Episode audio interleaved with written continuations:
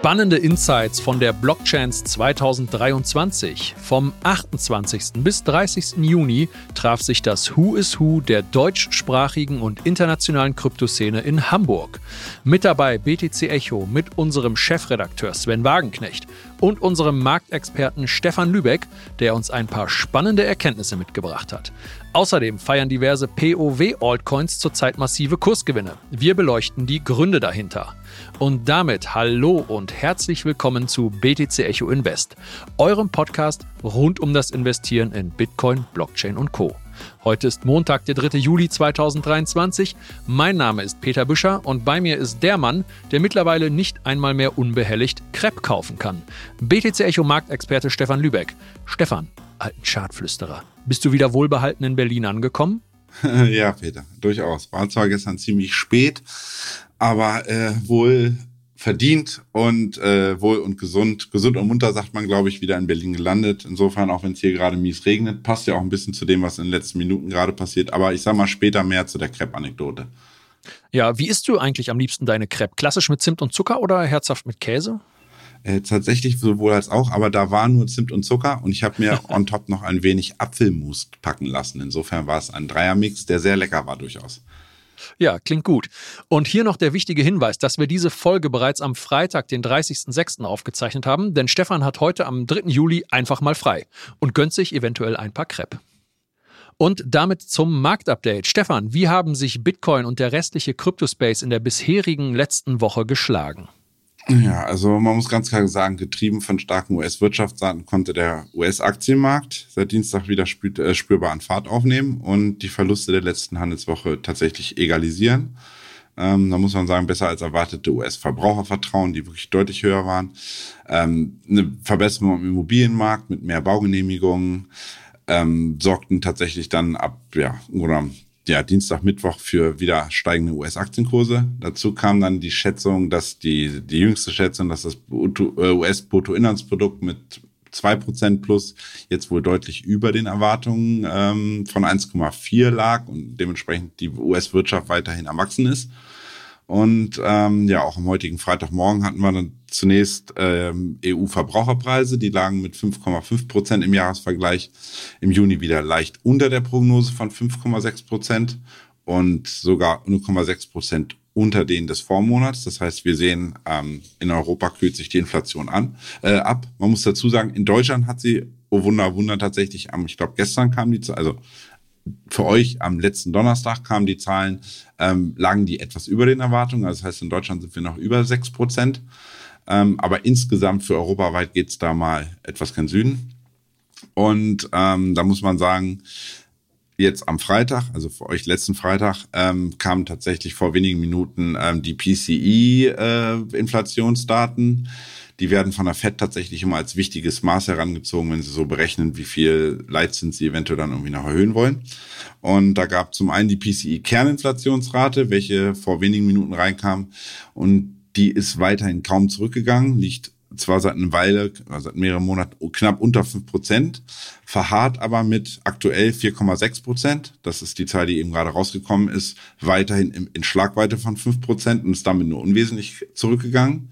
Ähm, die normale PCI-Teuerungsrate, also im Grunde genommen inkludiert Energie und äh, Lebensmittel, ist im Jahresvergleich jedoch um deutliche 0,8 Prozent zurückgegangen und damit liegen die PCI-Inflationsdaten erstmalig unter 4 Prozent seit langem mal wieder und kamen dann im Endeffekt mit 3,8 Prozent rein. Das lag auch deutlich unter den ähm, Analystenerwartungen. Ich glaube, die hatten 4,5 erwartet.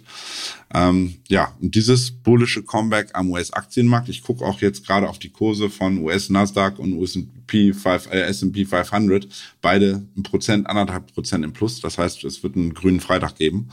Ähm, die sorgen tatsächlich dann auch dafür, dass äh, Bitcoin sich halten kann Bitcoin oberhalb der 30.000 stabilisiert. Wir haben zwar jetzt tatsächlich vor wenigen Minuten hier eine ordentliche starke Bewegung gen Süden gegeben. Das hat aber so ein bisschen was wieder mit der, wie immer mal wieder SEC zu tun. Man muss aber dennoch sagen, ähm, der Bitcoin hat sich im Verhältnis seit Montag, seit der letzten Aufnahme, dann doch ähm, deutlich gut gehalten, muss man sagen, und ist nicht massiv gen Süden gegangen. Ja, okay, danke dir. Aber nicht nur Bitcoin ist aktuell stabil, also jetzt seit zehn Minuten glaube ich nicht mehr oder seit einer halben Stunde nicht mehr so stabil, aber er war die Tage davor stabil, sondern auch viele Altcoins ziehen mit der Rallye nach. Das wirkt sich natürlich auch auf die Bitcoin-Dominanz aus und die hat jetzt gerade einen Rücksetzer an einer ganz interessanten Chartmarke gemacht. Stefan, welche Zahlen sind hier wichtig?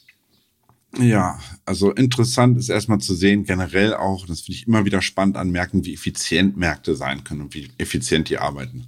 Äh, die Bitcoin-Dominanz stieg infolge seines Ausbruchs im Zuge der, hatten wir ja jetzt alter Hut, BlackRock etc. und äh, also ne, da die ganze Entwicklung rund um die ETFs, der neueste Hype, ähm, war auch die Bitcoin-Dominanz ausgebrochen über die wirklich relevante Schlüsselmarke von 48,92 Prozent die aus dem Wochenchart abgeleitet. Da war in der Vergangenheit in den letzten ja, anderthalb Jahren immer wieder gen Süden abgeprallt.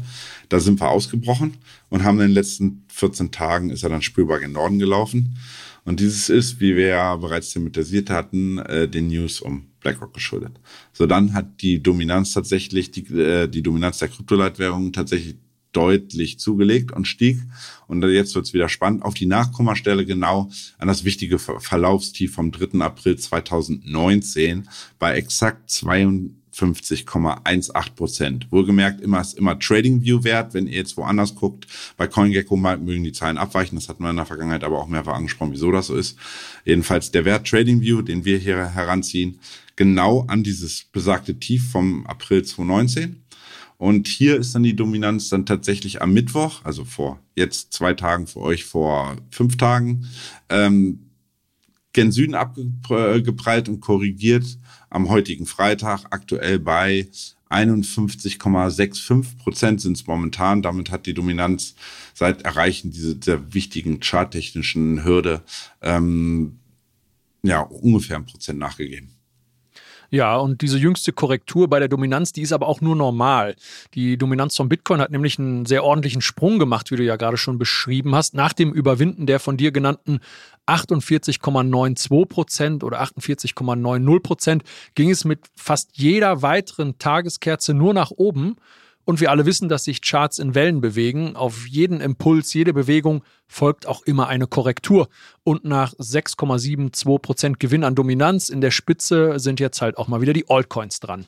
Und damit gucken wir jetzt auf die Top-Performer der letzten sieben Tage. Da ist Bitcoin Cash mit aktuell unglaublichen 116 Prozent auf Platz 1. Und ein Grund dafür könnte die neue Kryptobörse EDX Markets für institutionelle Anleger sein. Hinter EDX steht viel Wall Street Geld von Citadel Securities, Fidelity Investment und Charles Schwab. Das sind alles milliardenschwere Unternehmen und EDX, EDX oder EDX bietet aktuell nur vier Coins an. Und zwar sind das Bitcoin, Ethereum, Litecoin und eben Bitcoin Cash. Bitcoin Cash konnte da jetzt von den vier genannten am stärksten profitieren, aber auch Litecoin steht noch auf Platz 9 der am besten performenden Top 100 Coins und kommt auf fast 41 Prozent, äh, 21, sorry, auf 21 Prozent Kursplus in den letzten sieben Tagen. Dieses beschränkte Angebot auf Bitcoin, Ethereum, Litecoin und Bitcoin Cash, das klingt jetzt vielleicht ein bisschen nach hängen geblieben im Jahr 2017. Aber wie wir letzte Woche schon erwähnt haben, das Attraktive an diesen Proof of Work Coins ist der derzeitige regulatorische Druck der SEC. Proof of Work Coins ohne Pre-Mine bestehen in der Regel nämlich den sogenannten Howey-Test und werden nicht von der SEC bezichtigt, ein unregistriertes Wertpapier zu sein. Und hier haben institutionelle Anleger also die für sie wichtige Sicherheit und können dementsprechend investieren. Oder Stefan, hast du da noch eine Ergänzung zu? Ja, also insbesondere auf Bitcoin Cash jetzt bezogen, muss man tatsächlich zum einen sagen, das Interesse an Bitcoin Cash scheint im Zuge dieser News rund, um EDX und das, was du gerade alles schon beschrieben hast, wirklich deutlich angestiegen zu sein. Also man sieht, das Handelsvolumen von BCH heißt der, heißt ja das Kürzel, ähm, auf Binance ähm, ist tatsächlich auf ein neues Zwei-Jahres-Hoch angestiegen. Also da wird scheinbar wirklich gekauft und der ist persistenter, äh, als ich gedacht hätte. Aber ich habe übrigens auch in der Vorwoche, also vor, wenn ihr zurückguckt, ähm, eine Kursanalyse zu diesen ganzen POW-Coins, ich glaube am Dienstag rausgegeben. Da führe ich auch Kursziele auf, wie weit es mit Bitcoin Cash mitunter vielleicht noch gen Norden gehen könnte. Ähm, teilweise muss man dezidiert für BCH aber auch sagen, ist der deutliche Kursanstieg ähm, wohl auch auf einen tatsächlich einen Short Squeeze und einen überraschenden Volumenanstieg an der südkoreanischen Börse Upbit zurückzuführen. Also viele, die Upbit vielleicht nicht kennen, das ist momentan der Nummer 1 Player in Südkorea. Die haben teilweise echt starkes Handelsvolumen. Die Südkoreaner sind ja auch Fans von ähm, Bitcoin, Blockchain und Co. Und hier waren dann tatsächlich einige Händler, die wohl eher auf ja, einen fallenden Kurs spekuliert haben, gesagt haben, Gott, äh, Bitcoin Cash ist ja wahrscheinlich doch so ein Shitcoin und Eintagesfliege und dann geht's wieder schnell runter. Und die wurden dann tatsächlich nun gezwungen, ihre Short-Positionen mit Verlust zu verkaufen und ähm, um ihre Kursverluste im Endeffekt zu begrenzen oder wurden teilweise dann mitunter auch ähm, anstiegsbedingt liquidiert.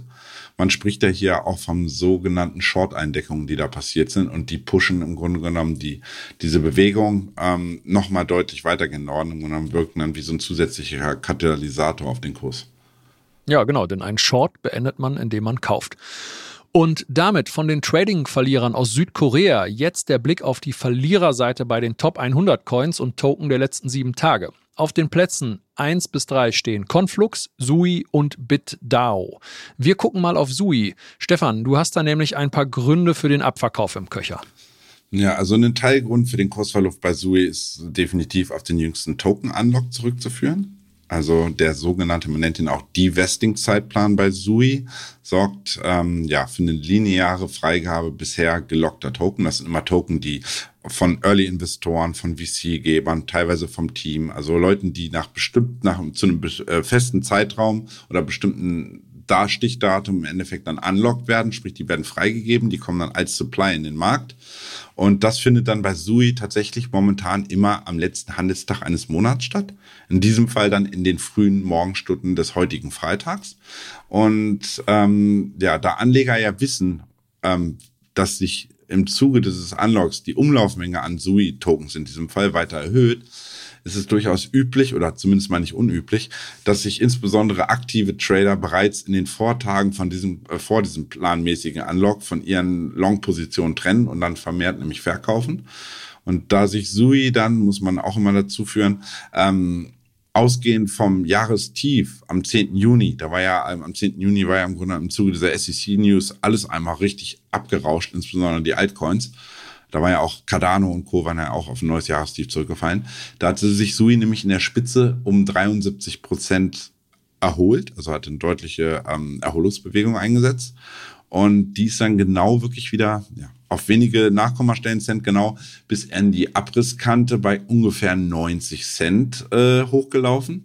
Und da begannen dann tatsächlich Investoren ja in der letzten Woche schon, am Donnerstag letzte Woche, dort dann mal Gewinne mitzunehmen, auch womöglich in Vorerwartung dessen, dass da dieser bevorstehende Token-Unlock ist. Und dann nimmt man dann halt doch lieber mal Gewinne mit. Ja, und wenn ihr euch auf Token-Unlocks vorbereiten möchtet, dann guckt gerne mal auf die Seite token.unlocks.app. Also token.unlocks.app App, macht ja Sinn.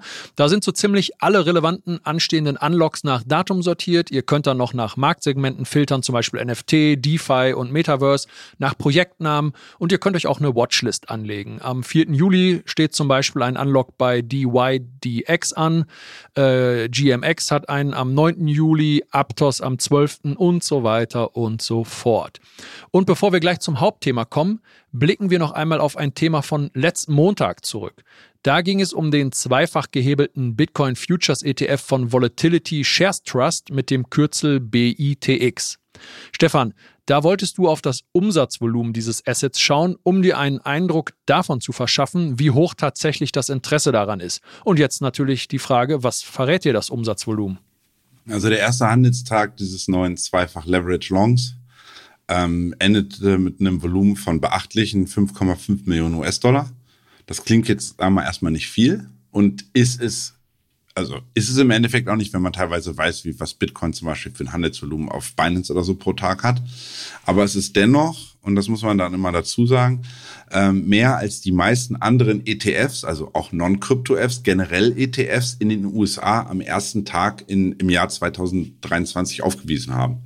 So, und am Mittwoch, dann einen Tag später, lag dann das Volumen sogar noch mal leichter drüber, bei ungefähr 5,6 Millionen. Bedeutet für mich insgesamt 11 Millionen Handelsvolumen in zwei Tagen ungefähr, Pi mal Daumen, aber bedeutet, es gab durchaus Interesse an einer Möglichkeit, Bitcoin nun via ETF zweifach gehebelt handeln zu können. Und zwar kam es, wie Peter ähm, und ich dann auch schon thematisiert hatten in der letzten Woche und als These in den Raum gestellt hatten, nicht zu einem direkten Abverkauf, so nach dem Motto, das ist jetzt das Top drinne und jetzt dreht alles wieder um, hat mir in der letzten Woche ja sozusagen die Historie so ein bisschen dargestellt. Ähm, jedoch gab es bisher auch zumindest mal kein neues Jahreshoch. Und zudem braucht es für eine Top-Bildung, das muss man immer sagen, da, da, muss man auch mal vielleicht in den Wochenchart gucken oder mehrere Tage beobachten und nicht im 5-Minuten-Chart rumwühlen und denken, ja, wo ist, war denn das jetzt das Top? Ähm, sollte oder könnte sich, weil die Top-Bildung nur mal eine Weile braucht, unsere Vermutungen denn im Endeffekt doch noch bewahrheiten. Und ähm, es dauert halt immer ein bisschen länger. Und ob da eine größere Kurskonsolidierung einsetzt, werden wir dann im Endeffekt im Nachgang erst sehen. Aber ich behalte das dann für uns auch mal in den nächsten kommenden Tagen weiter im Auge. Gucke auch, wie, wie sich das Volumen verhält. Und dann sieht man auch, ob das Ding auf neues, also der Kurs selber auf neues Alltime High steigt und ob das Volumen da überhaupt mitgeht, also das Interesse weiter da ist. Finde ich mal ganz spannend, wie so eine Assets dann in den ersten, ja, sagen wir mal, Handelswochen performen. Ja, jetzt kam es ganz spontan, gerade während wir hier aufnehmen und recherchieren, dann doch jetzt zu einem starken Abverkauf. Und zwar äh, Freitag seit 15.35 Uhr hat Bitcoin innerhalb weniger Minuten mehr als 1000 Dollar abgegeben, weil die SEC behauptet, dass die ETF-Filings inadäquat wären. Was auch immer das genau bedeutet, das klingt ein bisschen wie reine Hinhalte- und Verzögerungstaktik von Gary und Konsorten. Aber vielleicht war ja auch in diesem Fall wieder das Timing des ETF-Anbieters maximal miserabel. Das wird uns dann die Zukunft weiter zeigen. Achtung, dieser Podcast stellt keine Anlageberatung dar. Alle Aussagen dienen lediglich der Information und spiegeln die persönlichen Meinungen unserer Redakteurinnen und Redakteure wider. Und damit zu unserem Hauptthema, der Blockchains 2023 in Hamburg. Dort traf sich drei Tage lang das Who is Who der deutschsprachigen Kryptoszene. Es waren zum Beispiel Peter Großkopf und Sophia Rödiger vor Ort und auch internationale Kryptoprominenz wie der Ethereum-Co-Founder Joseph Lubin und der Kryptologe David Schaum, wenn auch teilweise dann nur per Videoschalte. Aber wir hatten auch Anti-Krypto-Prominenz, zum Beispiel der wirklich tatsächliche physische Auftritt von Peter Schiff. Das war durchaus skurril. Und Stefan, du bist mittlerweile auch ein bisschen ein Krypto-Promi, oder? Naja, also Promi ist da vermutlich zu hoch gegriffen und mir, wie du weißt, ist mir sowas auch überhaupt nicht wichtig. Aber es war dann tatsächlich schön zu sehen, dass einige unserer treuen Zuhörer vor Ort waren und sich für unseren guten Content, äh, auch Dank an dich direkt weitergeleitet, bedankt haben. Ja, dank, dank Und zurück. tatsächlich äh, wollten einige sogar ein Selfie mit mir. Das war total ungewohnt für mich tatsächlich. Und ähm, tatsächlich liebe Grüße auch zurück. Also Liebe Grüße an dich, Peter, auch von einem Pärchen aus München und ich grüße zurück nach München. Ähm, ja, und dann kommen wir zu der Crab Story. Die stand im Endeffekt vor mir in der Reihe am Crepe-Stand und ich habe mich mit einem Kumpel unterhalten und auf einmal drehten die beiden sich um und haben, haben mich tatsächlich an der Stimme erkannt. Und dann sind wir ins Gespräch gekommen. Und das war auf jeden Fall mal ganz spannend, auch mal zu hören, was die beiden verleiten, nach München, äh, nach Berlin, äh, nach, Entschuldigung, nach Hamburg zu kommen, aus München, so rum, eingeflogen, um sich da äh, genauer mit dem Cryptospace auseinanderzusetzen. Insofern, ähm, ja, war auf jeden Fall ein spannendes Event. Ja, äh, Servus nach Minga an dieser Stelle. Ich habe mal ein Dreivierteljahr, wo habe ich da gewohnt? Kolumbusplatz war das. Wittelsbacher Brücke müsste das gewesen sein. Ja, okay. Und von dieser persönlichen Anekdote zum Allgemeinen. Wie hat dir die Blockchains im Großen und Ganzen gefallen? Ähm, ja, also es war halt generell erstmal wieder schön, unter seinesgleichen zu sein. Und äh, es gab durchaus viele interessante Gespräche, durchaus auch Lehrreiches dabei, auch für mich. Man lernt ja nie aus. Und ich habe paar Workshops zu DeFi und Co. gesehen. Also ich habe mir überall mal ein bisschen reingeguckt, bisschen hier gehört, ein bisschen da gehört. Und ähm, es war, muss man sagen, in Anbetracht dessen, dass wir ja noch nicht in einem wirklich nachhaltigen Bullenmarkt sind, meiner Meinung nach relativ viel los. So, es wurden, es hieß zwar, es würden über diese drei Tage siebeneinhalbtausend Menschen kommen. Das waren die Zahlen vom, ich glaube, 2021 war die letzte. Ähm, das kann ich schwer einschätzen, ob das wieder, ich glaube, es war nicht ganz so viele, aber es war dennoch durchaus äh, ein, ein, ein reges Treiben, sagen wir mal. Ja, okay. Und jetzt mal etwas konkreter. Gab es dort wirklich spannende und vielversprechende Projekte? Ja, also neben den wichtigen Playern oder Ausstellern ähm, Chainalysis, Kryptobörsen wie KuCoin und CoinEx sowie Bitcoin Mining Hardware Hersteller Bitmain, die ich tatsächlich auch noch bisher auf keiner einzigen Börse gesehen hatte, da habe ich mir auch direkt ein T-Shirt gesichert, wie immer, kennst mich ja, ähm, waren auch ein paar andere spannende, aber durchaus kuriose Projektideen am Start, will ich es mal nennen. Ähm, spannend fand ich durchaus und zum einen das deutsche Projekt ähm, USDFI, also USDFi, aber USDFI geschrieben. Ähm, ja, dem laut eigenen Aussagen ersten DeFi-Protokoll, das eine umfassende Palette an Funktionen, so Liquidity Pools, Kreditvergabe in einem ganzheitlichen Konzept vereint. Und man legt da aktuell, um es mal zu erklären, einfach Geld in Liquidity Pools an, bekommt dafür einen Governance Token von denen, der wiederum ja einprogrammiert Kaufdruck, also in das Protokoll einprogrammiert in den Token, Kaufdruck ähm, auf das Protokoll oder durch das Protokoll selbst erzeugen soll. Insofern, ähm, die haben da eigentlich eine elegante Lösung geschaffen, muss man einfach mal sagen. Insofern spannend, was da so die Entwicklung ist. Ja, klingt gut. Was genau steckt dahinter? Ja, also diese USDFI-Plattform ermöglicht es Benutzern den nahtlosen Zugriff ähm, verschiedener Funktionen im Protokoll, ohne zwischen, und das ist so das Spannende, verschiedenen DeFi-Lösungen wechseln zu müssen. Und das ist jetzt relativ neu, das Projekt. Zukünftig soll es tatsächlich also soll die Möglichkeit sein, Liquidität in DeFi-Pools mit einem möglichst hohen APY, also das, was man an Rendite an jährlicher bekommt, an durchschnittlicher, ähm, zu ermöglichen und so ähm, ja pro Jahr einen hohen Ertrag zu erwirtschaften. Und das Protokoll macht das im Endeffekt dann perspektivisch vollautomatisch um so immer nach interessanten Renditen bei vor allem neuen Projekten zu suchen. Also mal zum Verständnis, es kommen regelmäßig äh, fast tagtäglich immer neue Projekte rein äh, im DeFi-Space und um genommen so ja Nachfrage zu erzeugen und dass Leute überhaupt da zum Beispiel ähm, Geld reinschmeißen, potenziell irgendwann vielleicht staken etc., gibt es dort immer eine sehr hohe APY, die natürlich über Zeit dann relativ schnell sinkt. Und dieses Protokoll soll perspektivisch dann immer derartigen neuen Gems raussuchen, dort reinspringen, Liquidität reinstecken, das Projekt das jeweilige profitiert dann von der Liquidität, die da reinkommt. Und man kriegt im Grunde genommen dort dann am Anfang diese hohe APY dann direkt ausgezahlt. Aber da ich tatsächlich kein DeFi-Profi bin, das weißt du, äh, sollte man jedoch wie bei allen im Crypto-Space sowieso immer selbst recherchieren oder bei uns zum Beispiel auch im BTC Echo Telegram vorbeischauen, wenn man Fragen bezüglich eines Krypto-Projekts hat. Ja, okay. Wir behalten das mal im Blick. Was ist dir sonst noch positiv aufgefallen? Ähm, ja, ebenfalls spannend äh, war ich, fand ich tatsächlich Peanuts, wie Peanut, wie die Erdnuss, nur mit D statt T. Äh, und dieses Projekt will zukünftig klasse, und das ist kurz vor Launch wohl, dieses Projekt will zukünftig klassischen Unternehmen in Europa die Möglichkeit geben, das Firmenkapital in den Kryptospace zu investieren. Also im Grunde genommen das Kapital von Firmen in Europa eine Möglichkeit haben, Geld in den Kryptospace zu stecken. Und dafür haben die dann tatsächlich unlängst eine Lizenz in Zypern erhalten. Und das Team ist ebenfalls mehrheitlich aus Deutschland. Und die Serverstruktur ist ebenfalls in Deutschland angesiedelt, um auch ja, den deutschen Sicherheitsstandards zu entsprechen und TÜV-Zertifizierung ähm, vorweisen zu können, etc. Also damit das auch alles eine solide Basis hat.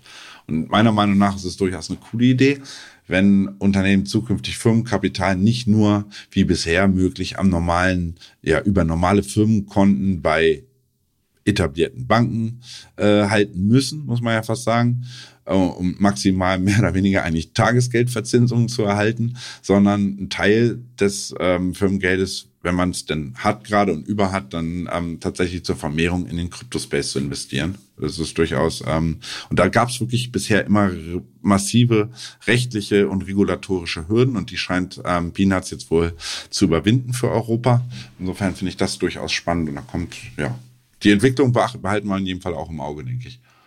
Ja, das klingt gut. Dadurch kommt auf jeden Fall Geld in den Kryptomarkt und es sorgt natürlich auch für mehr Aufmerksamkeit auf Unternehmensebene. Und dadurch kommt Krypto auch ein bisschen weiter aus der Schmuddelecke raus, in die viele Stimmen unseren Bereich ja immer noch reindrängen wollen. Und darüber hinaus ist dir dann noch ein etwas ungewöhnlicheres Projekt aufgefallen. Ah, richtig, Peter. Äh, du weißt ja, ich mag durchaus leckere Weine, auch aus Deutschland. Oh, nee, nee, das wusste ich bisher noch nicht, aber schön, dass wir uns durch diesen Podcast auch privat etwas besser kennenlernen. Ich sag mal, ich jetzt weißt du Bescheid, was ich vielleicht zum nächsten äh, Geburtstag im Oktober schon mal kleiner Hint für dich. Ja, Flasche ja, Wein, sage ich. Ja, Flasche Wein und Crepe mit Apfelmus gibt's von mir. Da sag ich nie nein. Da hast du recht. Aber Stichwort zurück, Lieferketten-Tracking. Und es gibt ja, ja profilierte Kryptowährungen, wie zum Beispiel VeChain, wird vielen von euch da draußen wahrscheinlich was sagen, die seit Jahren Lieferketten-Tracking-Lösungen via Blockchain realisieren, unter anderem mit namhaften Modelabels, nennen tun wir hier keine, weil wir machen keine Werbung, äh, die Lieferketten von Kleidung aus Fernost, zum Beispiel in die Läden in Europa und den USA, lückenlos nachverfolgbar machen.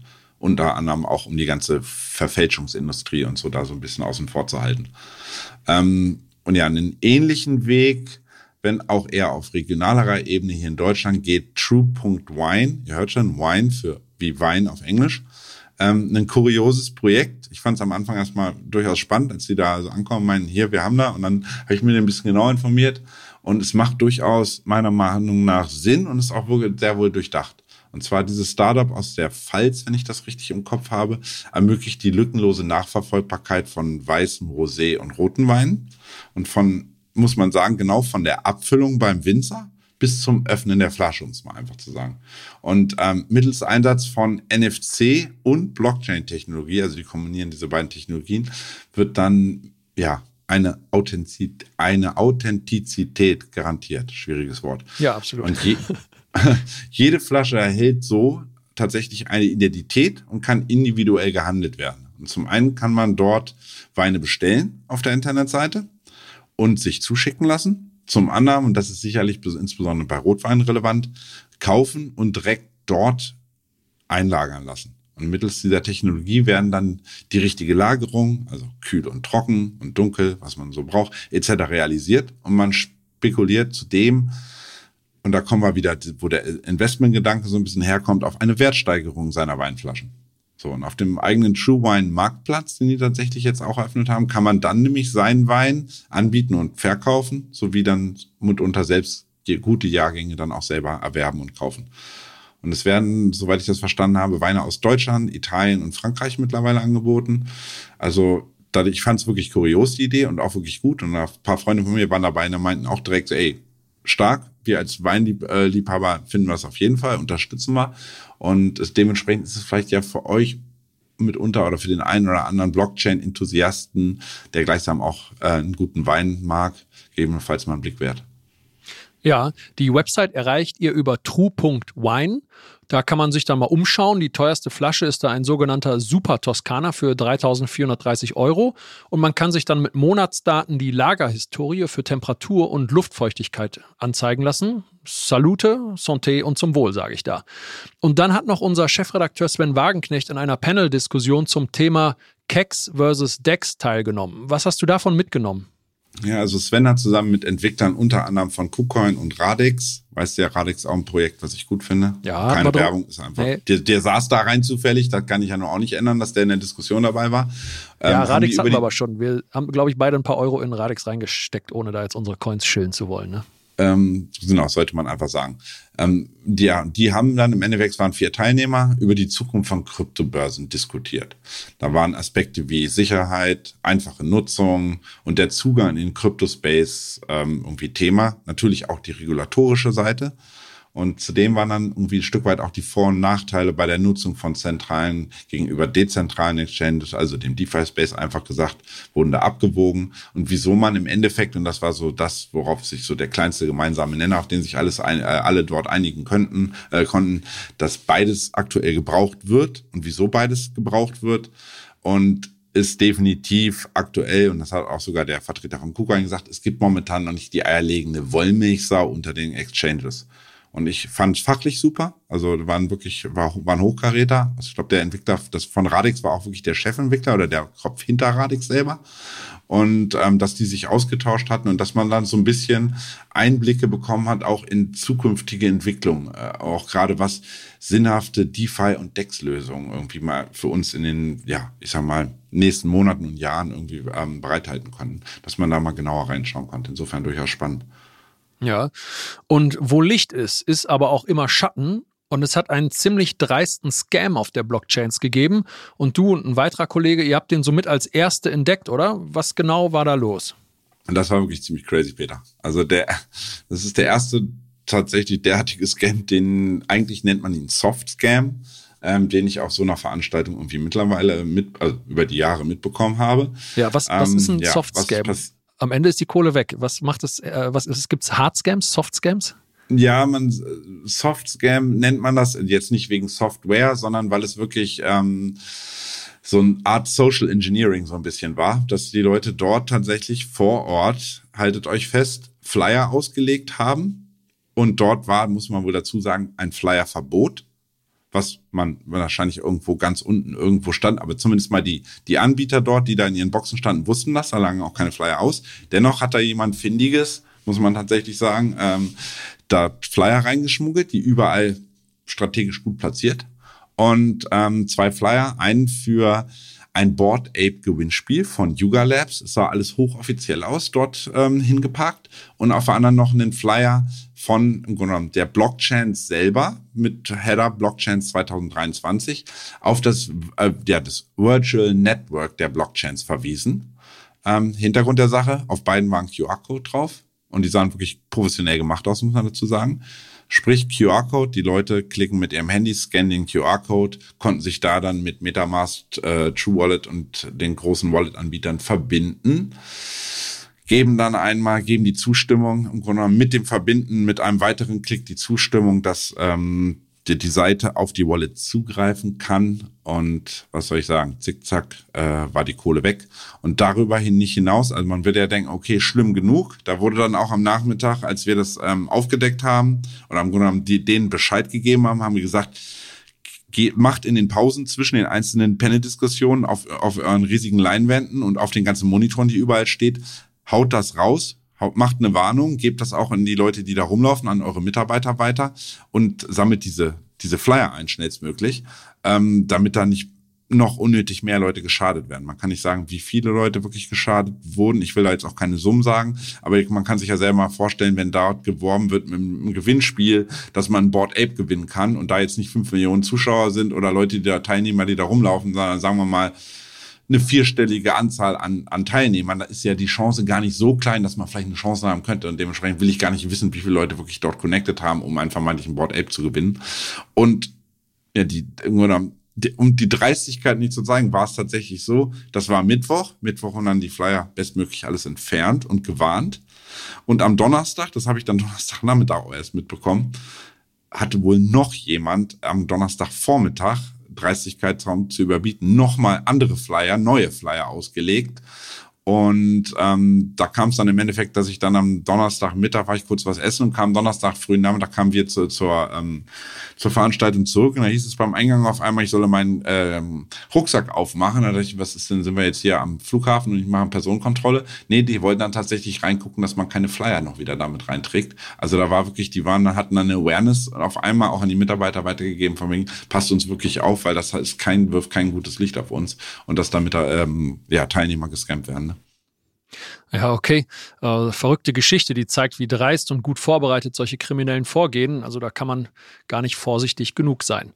Und damit gleich zum Ausblick auf die laufende Woche und alle relevanten Chartmarken. Vorher aber noch der Hinweis, dass wenn ihr Fragen, Wünsche und Anregungen zu unserem Podcast habt, dann schreibt uns gerne auf Spotify, YouTube, Instagram oder wo auch immer einen Kommentar und lasst uns gerne eine positive Bewertung da. Vielen Dank an dieser Stelle an Kryptolani für deine unermüdlichen Kommentare, Andi Konie und Michael K. und Chris in Your Face, Wilhelm Fäber und Christoph für all die Kommentare auf Spotify. Jetzt aber der Ausblick auf die kommende Woche und die wichtigsten Termine. Was steht in den nächsten Tagen an? Ja, also man muss sagen, es ist die Woche der Einkaufsmanager-Indizes. Am Montag kommen die neuesten Daten vom verarbeitenden Gewerbe in den USA. Dienstag dann tatsächlich Feiertag in den USA. Ähm, 4. Juli, Unabhängigkeit, also Independence Day. Ähm, dementsprechend dürfte es am Dienstag vermutlich dann eher ruhig sein an den Märkten. Am Donnerstag folgen Einkaufsmanager-Indizes für den Dienstleistungssektor. Und beschlossen wird die Woche mit den neuesten Non-Farm Payroll, also dem NFP-Tag. Das ist die Produktivität außerhalb der Landwirtschaft in den USA. Ist auch mal ein sehr wichtiges ähm, äh, Wirtschaftsdaten, ein sehr wichtiger Termin, wo die Zahlen bekannt gegeben werden. Und zeitgleich tatsächlich auch noch die Veröffentlichung der neuesten US-Arbeitslosenquoten. Beides 14.30 Uhr am Freitagnachmittag. Okay, was könnte das dann für unseren Kryptomarkt bedeuten? Also ich sag mal, die zuletzt besser als erwarteten Wirtschaftsdaten in den USA jetzt in, in dieser Woche, wir nehmen jetzt am Freitag auf, sorgten dann ja, hatten wir ja auch schon beschrieben, für den Anstieg bei den US-Aktien, wovon auch der Kryptomarkt profitieren konnte. Und sollten dann die Daten in dieser Handelswoche ihr hört es ja am Montagnachmittag, ebenfalls stark sein und die erwarteten Erwartungen der Analysten schlagen, könnte sich diese bullische Tendenz am Aktienmarkt weiter fortsetzen und dann wünschenswerterweise für uns auch den Kryptomarkt mit hochziehen. Ja, wollen wir es mal hoffen, nach dem aktuellen Schlag gerade von der SEC, dass da wieder positive News den Markt nach oben treiben. Und dann gib uns bitte einmal die konkreten Kursziele für Bitcoin auf der Oberseite. Ja, also der Kryptomarkt hat sich ja wie von mir erhofft. Ich war, ich bin ja momentan eigentlich Team Bullish. Ähm, in den letzten fünf Tagen seit unserer Podcast-Folge am Montag, dem 26. Juni, sagen wir mal zumindest weiter gut behauptet. Ähm, wir haben jetzt tatsächlich, wie du ja meinst, in der Spitze sind wir wirklich, Peter, 1650 Dollar runtergerauscht mit dieser SEC-Ankündigung von wegen das mit den Bitcoin-ETFs und überhaupt. Nichtsdestotrotz stand jetzt äh, was ist das, eine Stunde später ungefähr, stehen wir schon wieder bei 30.100. Das heißt, wir haben zumindest mal diese 29.500 jetzt erstmal verteidigt. Die ist auch wichtig, komme ich gleich nochmal zu. Und ähm, ja, schaffen es die Bullen, dass sie sich an der 30 per Stundenschluss stabilisieren können, mit optimalerweise immer per Tagesschluss drüber halten können und die bärischen Angriffsversuche, wie jetzt vor einer Stunde gesehen, weiterhin abwehren können dann ähm, wäre es zumindest mal möglich, dass wir jetzt auch, ja, sagen wir mal, bis Sonntagabend wieder eine schöne, vernünftige Wochenkerze sehen. Das wäre dann meiner Meinung nach auch weiter Bullshit zu werden. Und dann könnte sich oder würde die Chance auf eine Trendfolgebewegung äh, weiter bestehen. Und ja, jedoch haben wir inzwischen 31.755 und ungefähr 32.500 weiterhin das, in der Vorwoche hatten wir es ja schon angesprochen, Peter, das Bollwerk, ich nenne es einfach nur noch das Bollwerk vor der Brust, ähm, was einfach die Make-or-Break-Zone darstellt auf der Oberseite. Nur, und ich sage wirklich nur, nur wenn wir diesen Bereich pulverisieren können. Und da wirklich rausgehen, per Tagesschluss, am besten mehrtägig darüber schließen, wäre für mich ein Durchmarsch in Richtung 34.750 als nächsten relevanten Level möglich. Ob wir dann meinen, sagen wir mal, mittelfristig maximales Kursziel bei 38.000 sehen werden und anlaufen können, geht einfach mal abzuwarten, so einfach ins Blaue raten. Meine, vielleicht ist auch einfach meine, meine Glaskugel momentan noch ein bisschen dreckig und ich habe sie nicht genug, gut genug geputzt, aber ich sehe da gerade noch nicht und kann es nicht einfach nicht sagen oder einschätzen. Okay, dann putzen wir einmal die Glaskugel für die Chartmarken auf der Unterseite. Ja, also eine Korrekturausweitung am Aktienmarkt festgehalten blieb bisher aus. Obwohl der US-Dollar wieder ein bisschen zugelegt hat im Wert, war das erstmal nicht beeindruckend für Bitcoin in den Altcoin-Sektor, der ja auch in, ja, insbesondere in den letzten ja, 48, 24, 48 Stunden eigentlich gut ähm, performt hat. Und erst wenn Bitcoin, und da sind wir jetzt wieder bei dieser Marke, unter die Marke von 30.000 fällt und dann vor allen Dingen diese 29.500, die ja eben gerade vorne, ja, eben gerade am frühen so Freitagnachmittag erstmal gehalten hat. Wenn wir da drunter fallen, ähm, dann könnte es mehr nach unten geben. Also da ist im Grunde genommen diese Vorentscheidung auf der Unterseite. Und ähm, fallen wir da drunter, dann werden auch wahrscheinlich die letzten Long-Stop-Losses von den, von vielen Leuten gezogen, die irgendwann diese Aufwärtsbewegung mit hochgenommen hatten. Werden die dann auch ausgelöst, wissen wir selber. Ein Long wird immer, wenn dann kommt es zu Verkäufen. Und das führt dann im Endeffekt vermutlich dazu, dass Bitcoin in Richtung 28.900 im ersten Schritt zurückfallen dürfte. Sollte diese Marke dann auch noch aufgegeben werden, könnte Bitcoin bis in Richtung der 28.000 Luft holen. Ich nenne es bewusst Luft holen weil wir haben viel ausgeatmet. Einatmen ist nie schlecht, weil wir uns immer in Wellen bewegen. Das heißt, ähm, wo sehe ich mein maximales bärisches Kursziel? Ich sage mal unverändert Bereich 27.500 hatte ich in der Vorwoche auch schon gesagt. Hier rechne ich spätestens eigentlich, ob dieser komischen SEC-News gerade schon wieder mit einem neuen bullischen Impuls ähm, und ob Bitcoin dann so stark fällt, das werden wir sehen. Ich bin eher geneigt zu sagen, es ist etwas unwahrscheinlicher, als dass wir eher noch mal oben anklopfen. Okay, und dann kurz vor dem Ende noch unsere Bitcoin-Wette. Da steht es aktuell noch unentschieden, denn weder ist Bitcoin in den von dir genannten Bereich von 32.000 US-Dollar reingespiked, noch gab es die von mir vermutete Korrektur auf die 28.500. Wir müssen also weiter abwarten. Also ich bleibe zumindest bei meinen 28.500. Und möchtest du deine Wette noch einmal etwas anpassen? Ja, ich sag mal, ich, ich, ich schieb's jetzt auf die SEC. Wir mögen sie alle nicht. Die hat's mir versaut schlicht und einfach mit ihrer mit ihrer idiotischen äh, News von vorhin. Ähm, außerdem, dann sage ich einfach mal, dein Bereich war noch zu 1500 Dollar entfernt, meine 850, aber ist okay. Und in jedem Fall ist die Tendenz, um es mal einfach zu sagen, so lange bullish, also meiner favorisierten Seite, ähm, solange wir diese Bereich 29.500 auf Stundenschlusskurs verteidigen. Dementsprechend bleibe ich ich revidiere mich tatsächlich. Ich habe hier was anderes. Ich habe im Kopf nochmal umentschieden. Ich sage, wir haben zumindest eine Chance, nochmal das Jahreshoch bei 31.400 sehen. Und ob wir dann einen Doppeltop machen, weiß ich nicht. Aber dass wir im, im Endeffekt nochmal gen 31.400 laufen können. Okay, Doppeltop, die Wette gilt. Und damit bedanken wir uns fürs Zuhören und wünschen euch einen guten Start in die neue Handelswoche. Jo, äh, euch eine ja, schöne neue Handelswoche in der nächsten Woche. So. Ja. Bis denn.